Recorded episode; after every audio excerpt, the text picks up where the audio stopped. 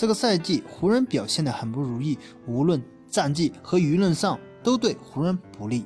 我们放眼看看下一个赛季，或者在休赛期，湖人怎样引进大牌球员？如果湖人真的无法引进大牌球员，可以想象詹姆斯的暮年是十分惨烈的。为什么这样讲呢？我觉得詹姆斯接近退役的时候，比科比要凄惨的要多。为什么这样？因为詹姆斯在东部压制了那么多年，来西部，西部竞争如此激烈。如果詹姆斯在暮年没有得到强有力的选手帮助自己，那么所有球队都会以打败詹姆斯为荣。